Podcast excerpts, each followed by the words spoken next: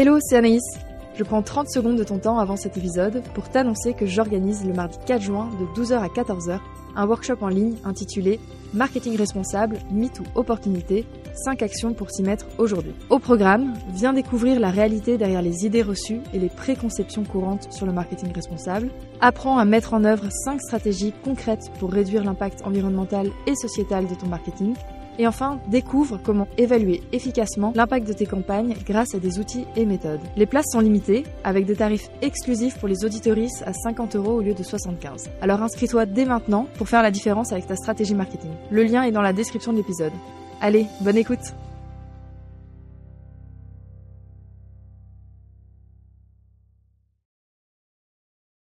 Bienvenue dans Slow Marketing, le podcast du marketing qui ne veut pas finir comme les dinosaures. C'est le premier podcast dédié à la transition environnementale dans le marketing.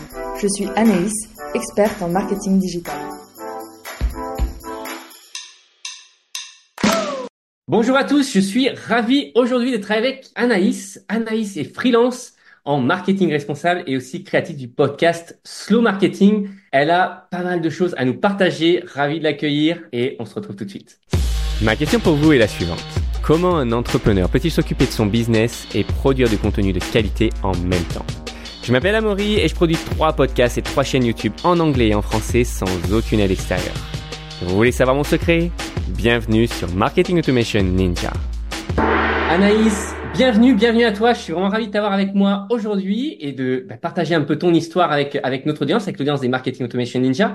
Euh, Anaïs, juste, bah, dis-moi qui tu es, ce que tu fais, ce qui t'anime dans la vie, les messages que tu as envie de faire passer. Voilà, dis-moi un petit peu euh, qu'est-ce qui t'anime? Et qui tu es? Euh, déjà, euh, merci pour l'invitation, Amaury. Ça me fait vraiment plaisir euh, d'être ici aujourd'hui avec toi. J'ai plutôt l'habitude d'être de l'autre côté et d'interviewer, donc c'est aussi pas mal de faire cet exercice.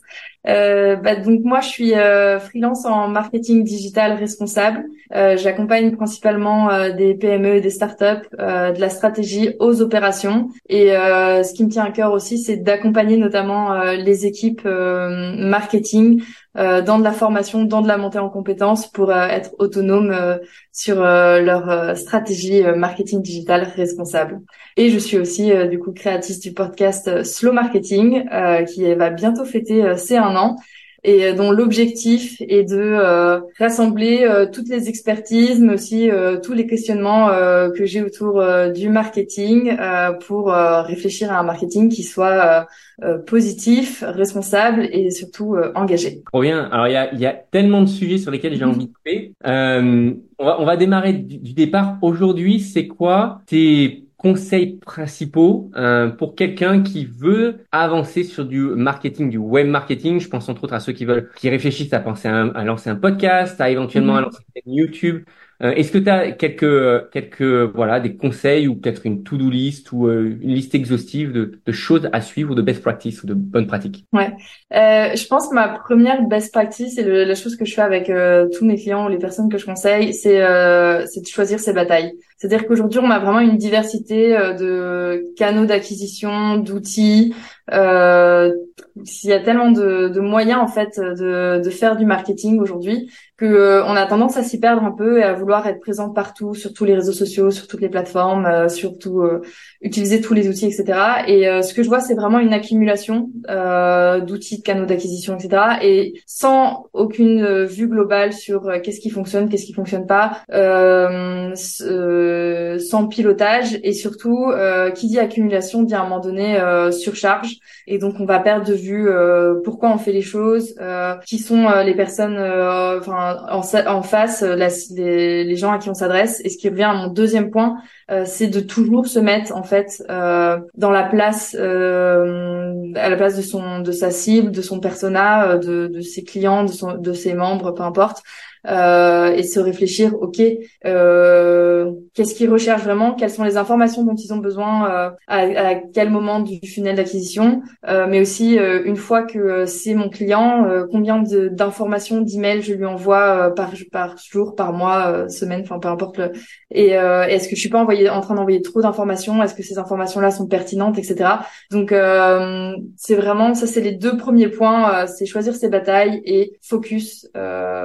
focus focus client, prospect, euh, changer, enfin se mettre de l'autre côté en fait et se mettre dans les chaussures de son client. Trop bien. Alors, ce que, tu me dis me ramène à un écho, un écho que j'ai eu parce que je suis allé aux États-Unis il y a quelques temps pour voir un peu les extrêmes. Mm je suis allé au 10x, la 10x grosse conf, donc tu prends un grand Cardone, j'imagine que tu as entendu parler, qui est l'extrême du du mec le plus pushy que tu peux avoir.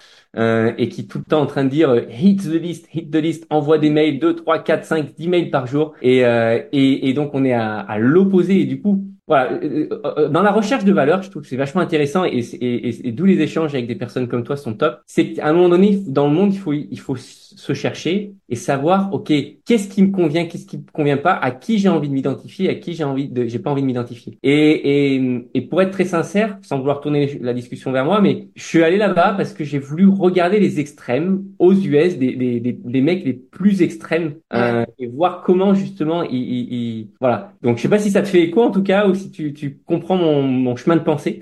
Ça me fait complètement écho parce que ça résonne aussi avec mon parcours. Euh, moi, j'ai commencé euh, ma carrière en start-up à Paris euh, dans un univers très concurrentiel et donc euh, c'était un peu tous les coups étaient permis quoi. Et, et, et, il fallait être partout, fallait être le plus pushy possible. Enfin, et, et donc moi, c'est aussi ça qui m'a fait à un moment donné. J'étais là, attends, j'avais une vision et une mission à la base qui m'amenait à faire mon métier. Et là, je m'y reconnais plus du tout.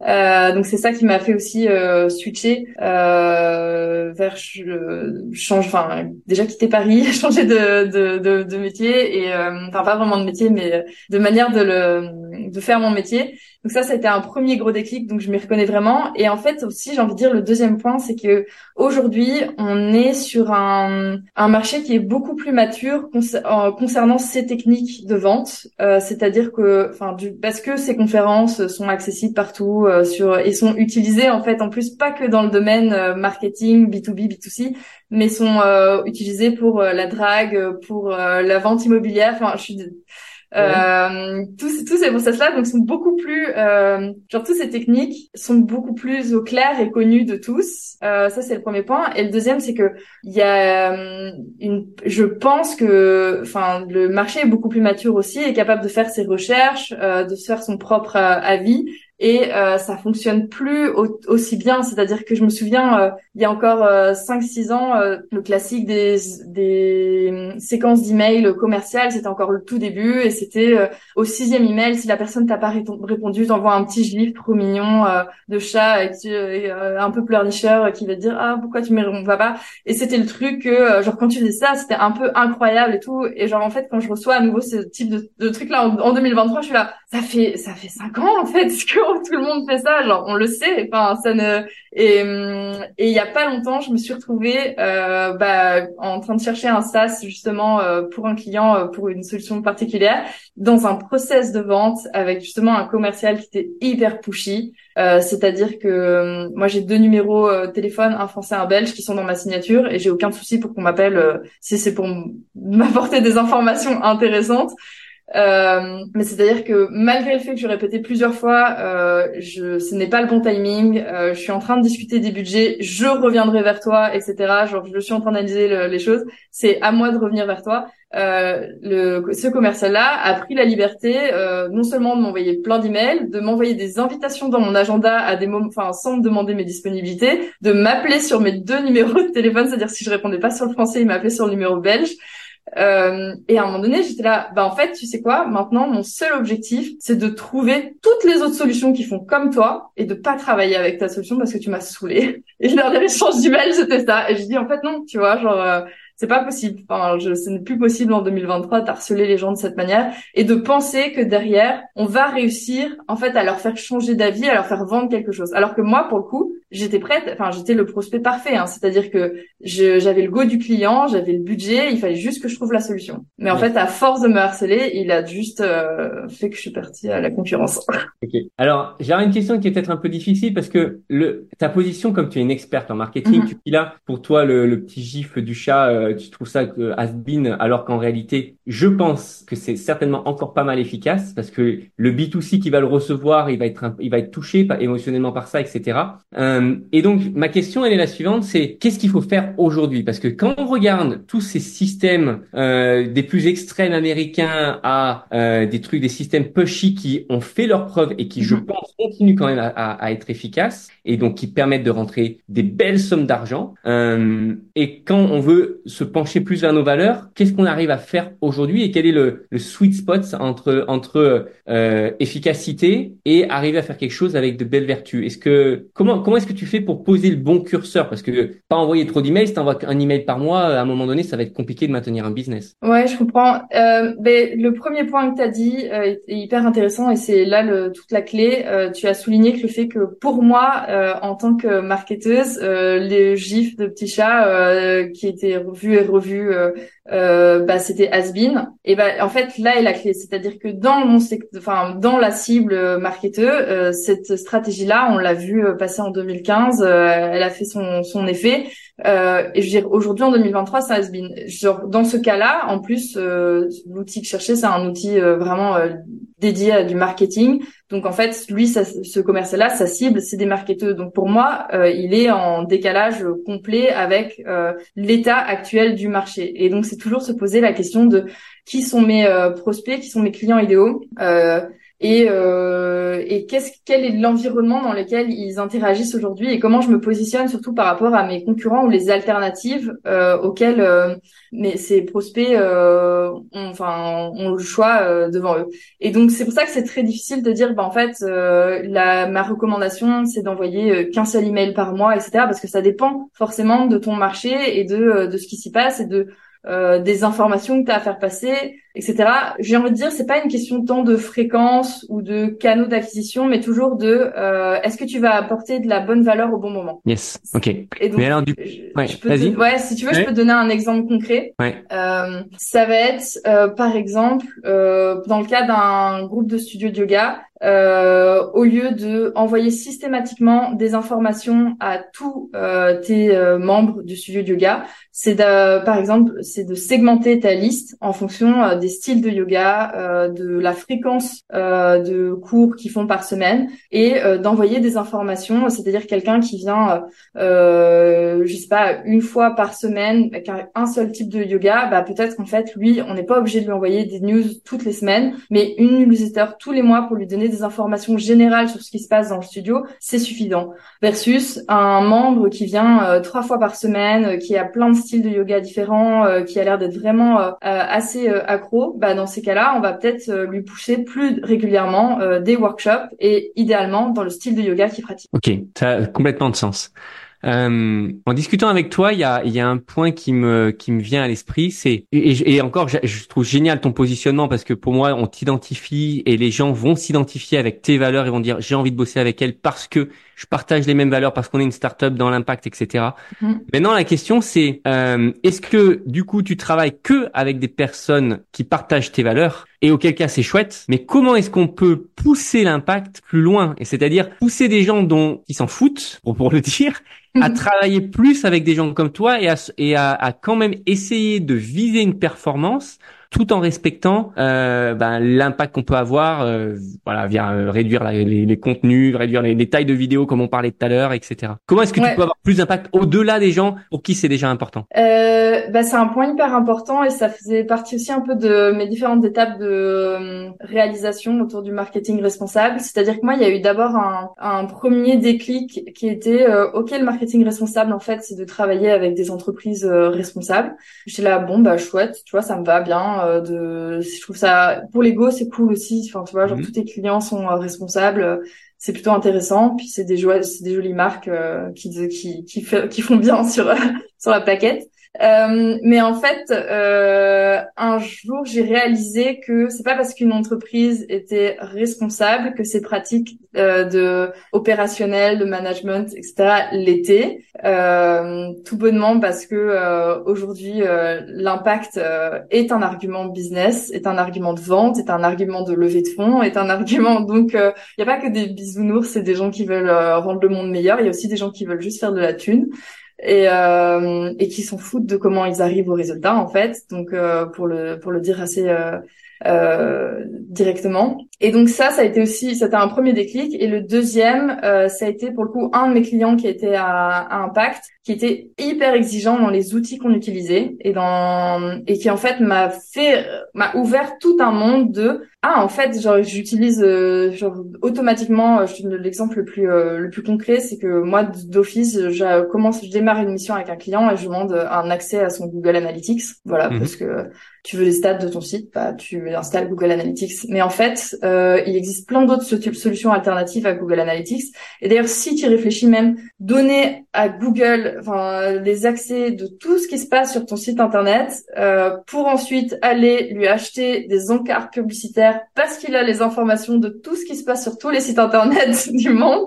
C'est quand même un peu genre euh, je te donne les infos pour pouvoir les payer plus tard pour que tu aies de la publicité quelque au bon endroit. Donc en termes d'éthique et de responsabilité, on est on n'y est pas. Euh, euh Google euh, Google Analytics ne respecte pas le RGPD et, et d'ailleurs est visé encore et toujours toujours par la CNIL euh, comme un outil qui euh, euh, qui est flagué pour ne pas respecter le RGPD et ça c'est un, point important. Et le deuxième c'est qu'en fait les Google prend tellement d'informations sur vos sites qu'il y a des scripts qui sont vraiment lourds et qui potentiellement peuvent ralentir votre site euh, versus des solutions alternatives qui sont plus légères, qui respectent euh, le, RGPD parce qu'elles ne traitent pas en fait euh, les, les, personnes, elles anonymisent toutes les données et elles ne prennent que l'essentiel des informations. Et donc, on se retrouve avec des solutions comme Plausible Analytics ou Simple Analytics qui ont des scripts plus légers qui permettent en fait à la fois de respecter les, les données de, ces de nos visiteurs, mais aussi d'avoir un site euh, plus léger, donc plus rapide, donc mieux référencé. Il y a des tests qui ont été faits et qui montrent qu'en fait, euh, euh le, à partir du moment où on installe le script Analytics, on va euh, Google Analytics, on va ralentir d'office euh, le site, son site internet. Donc voilà. Ok. Ça c'était un, ouais. Plausible et Simple Analytics, hein. Ouais, exactement. Ok, cool. Euh, et eh bien du coup, j'arrive sur la partie outils. C'est c'est quoi alors du coup les outils que tu utilises toi dans ton quotidien pour créer tes contenus, tes podcasts, etc. Comment comment est-ce que tu travailles? Euh, Ouais, alors moi je, je suis une grande fan de Notion. c'est un peu euh, c'est mon deuxième cerveau. Euh, non seulement pour euh, m'organiser, pour être efficace, etc. Euh, mais euh, je l'utilise aussi énormément et je le mets en place chez mes enfin chez mes clients dans chaque dans chaque projet dans lequel je travaille pour documenter aussi mon travail, mhm. bien loguer tous les accès, enregistrer les les meetings, euh, les formations que je donne, etc. pour qu'en fait, euh, une fois que ma mission soit finie, euh, c'est pas genre ok, j'ai fini, maintenant faites comme vous pouvez, ou ou en fait je donne pas les accès, ou où il n'y a pas un, un, suivi de compétences en interne si les équipes changent, etc. Et, et donc ça c'est quelque chose, c'est une notion et de base de données d'information, de knowledge sur tout mon travail, ça c'est un, point hyper important. Et je vais te dire encore cette semaine, j'ai un client avec lequel j'ai fini de travailler euh, il y a plus d'un an. Et euh, j'ai une ancienne du coup euh, collègue entre guillemets qui m'a dit Anaïs, on est encore en train de regarder tes tutos quand on doit utiliser tel outil. Et genre ça fait trop plaisir de, de pouvoir se dire parce qu'elle elle est en train de quitter cette société, elle me dit je peux faire ma passation tellement facilement parce que la moitié des sujets que tu m'as fait la passation tout est déjà enregistré, tout est déjà logué, genre tous les process sont mis, donc ça c'est hyper efficace. Euh, en termes d'outils, euh, bah, je t'ai déjà parlé de Plausible et Simple Analytics. Euh, moi j'ai un autre outil que j'utilise tout le temps et que je recommande à mes clients, c'est FreeConvert pour la conversion euh, de vidéos, d'audio, de PDF, de visuels. Et c'est c'est quelque chose, c'est un sujet que j'aborde aussi très rapidement dans la relation client, dans les projets, c'est euh, compression des fichiers. Euh, parce qu'en fait, euh, je trouve qu'on a une, il y a une grande méconnaissance euh, de l'impact du poids, juste le fait qu'il y a un poids des fichiers et de l'impact que ça a. Et, euh, et qu'en fait, je vois des emails, des huit transferts qui sont envoyés à droite, à gauche et sans sans vraiment euh, réaliser qu'en fait derrière il y a qui dit poids de fichier dit espace sur un serveur voire plusieurs serveurs. Euh, donc euh, donc voilà, donc de réduire au minimum, au, au maximum, pardon, euh, cet, euh, cet impact-là. Cool, ok, euh, super. Bon, je pense qu'on pourrait on pourrait discuter pendant des heures et des heures. Est-ce qu'il y a des euh, des conseils que tu peux donner aujourd'hui quand on veut se lancer, quand on veut, parce que nous les personnes qui suivent Marketing Automation Ninja ont déjà démarré soit un podcast puis sont au début, une chaîne YouTube, sont dans ce, ce, challenge de dire il faut que je produise et, et, et nous on est là pour les aider à, à ne pas passer trop de temps à éditer juste à, à, partager leurs connaissances et à pratiquer. Euh, tu as des conseils comme ça à partager pour euh, pour ce, ce, type de personnes qui euh, qui sont dans cette aventure-là entrepreneuriale ou pas d'ailleurs, hein, même une une startup qui veut communiquer et, et, démarrer plus de communication, ce serait quoi ton voilà tes, tes, tes bonnes pratiques sans revenir sur la première question? Ouais. Euh, mon conseil principal, ce serait que tout ce qui est euh, stratégie, marketing, communication, euh, on n'est pas sur un sprint, on n'est même pas sur un marathon, on est sur de l'ultra trail, tu vois. Mhm. on est parti, euh, on n'est pas là pour euh, pour venir courir 10 euh, kilomètres et faire un sprint à la fin, essayer de gratter des places. Euh, ça prend du temps en fait euh, d'être présent, de développer une présence sur les réseaux sociaux, euh, de développer une audience euh, et une communauté. Et, euh, et toute personne qui essaye de vous vendre un raccourci, en fait, souvent il y a un look derrière. et ça prend énormément de temps. je, suis autant je trouve ça top qu'il y ait des outils d'automatisation bah, comme le tien. moi j'utilise aussi. Il y a un outil que j'adore. J'ai pas, j'aurais dû le citer juste avant, euh, Scheduled, euh, qui est fait par un Français, euh, Julien Collet, euh, qui me permet justement directement depuis une notion de planifier mes, mes posts LinkedIn. Donc j'ai pas à faire de copier-coller, etc. Je retourne pas sur LinkedIn pour faire mes posts. je peux aussi planifier à la fois mes posts, mais ceux de mes clients, ce qui fait que j'ai toute la hum, tous les bénéfices de la plateforme Notion, de, travail collaboratif, etc. Et une fois que c'est validé, hop, ça envoie euh, à l'heure voulue euh, et au jour voulu euh, le post sur LinkedIn. Et, et donc moi, je suis vraiment pour à la fois des outils qui nous fassent gagner du temps sur la création de contenu, les, les process, etc. Mais créer un message qui a un impact, créer une, une audience, tout ça, ça prend du temps. donc même chose. Enfin, quand je quand je vois euh, ChatGPT et euh, moi le, les enfin les premiers euh, cas d'usage qu'on voyait qu'on a vu en marketing c'est euh, comment générer 100 posts LinkedIn d'un coup. Ça m'a fait un peu halluciner. Je disais mais qu'est-ce que tu vas faire avec ces 100 posts en fait? Déjà ils sont pas de qualité.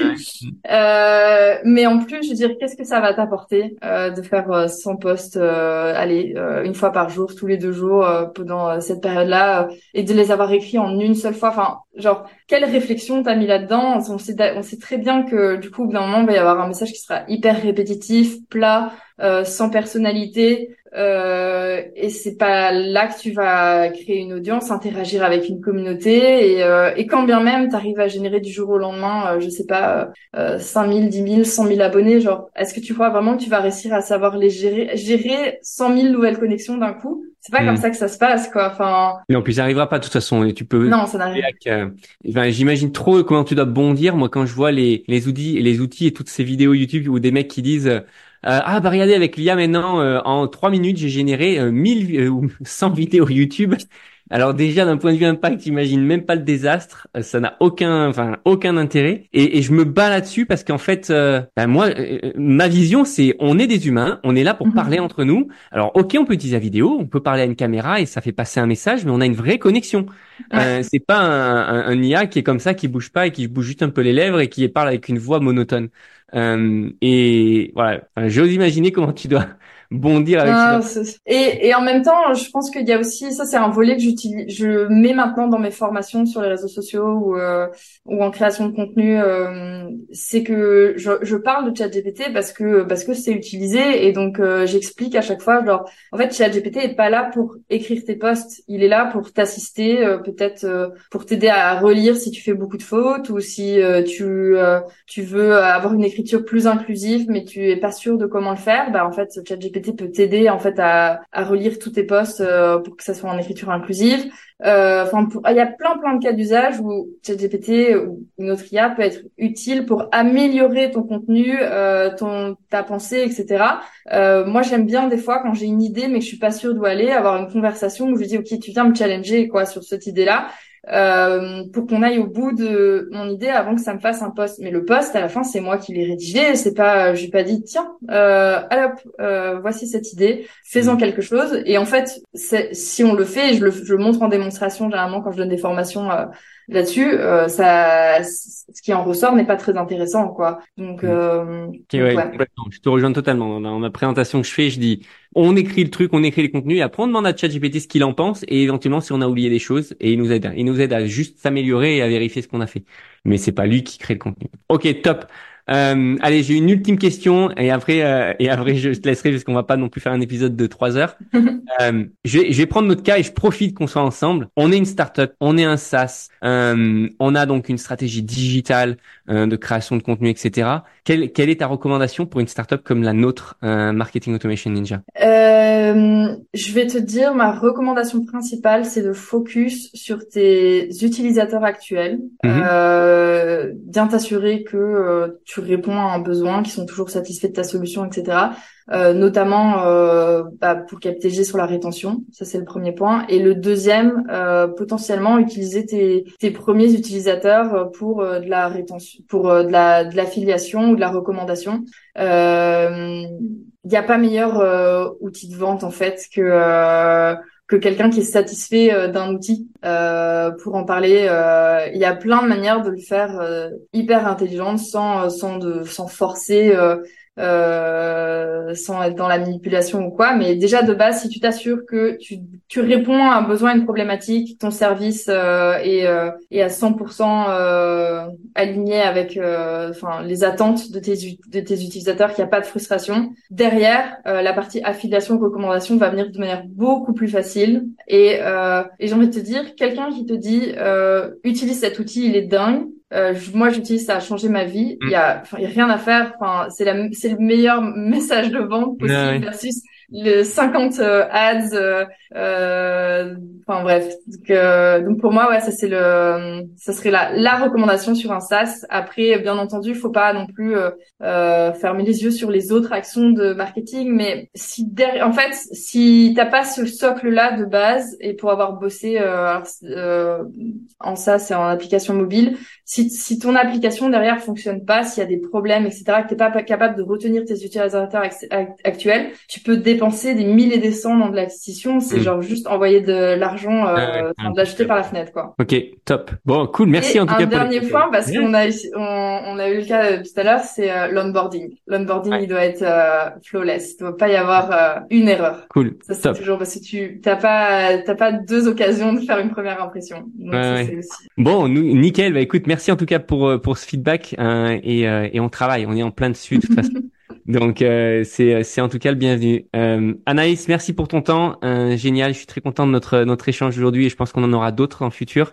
Euh, un dernier mot, un dernier truc à partager, un, un bouquin, tes voilà, des pensées particulières? Euh, non, bah c'est euh, la fin d'année, c'est un peu une période de réflexion, euh, généralement bilan, etc.